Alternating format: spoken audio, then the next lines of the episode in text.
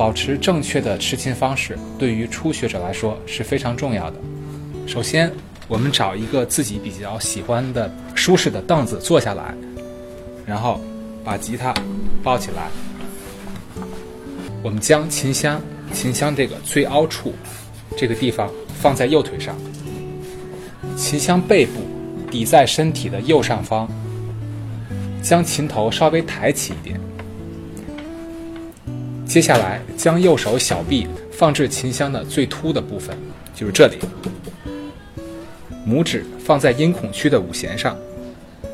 最细的弦是一弦、二弦、三弦、四弦、五弦、六弦。我们把拇指放在五弦上，无名指放在一弦，中指放在二弦，食指放在三弦上。左手的拇指呢，放置琴颈的背部，其余左手的各个手指放在指板上。用指尖以垂直的姿势放在指板上，掌心不要碰琴颈背部，但有时会根据需要而所改变。其实持琴姿势还有很多种，但对于很多初学者来说，嗯，我们还是不要选择站姿啊或者其他的奇怪的方式。我们可以去看一些视频来模仿吉他大师那些拿琴的方式，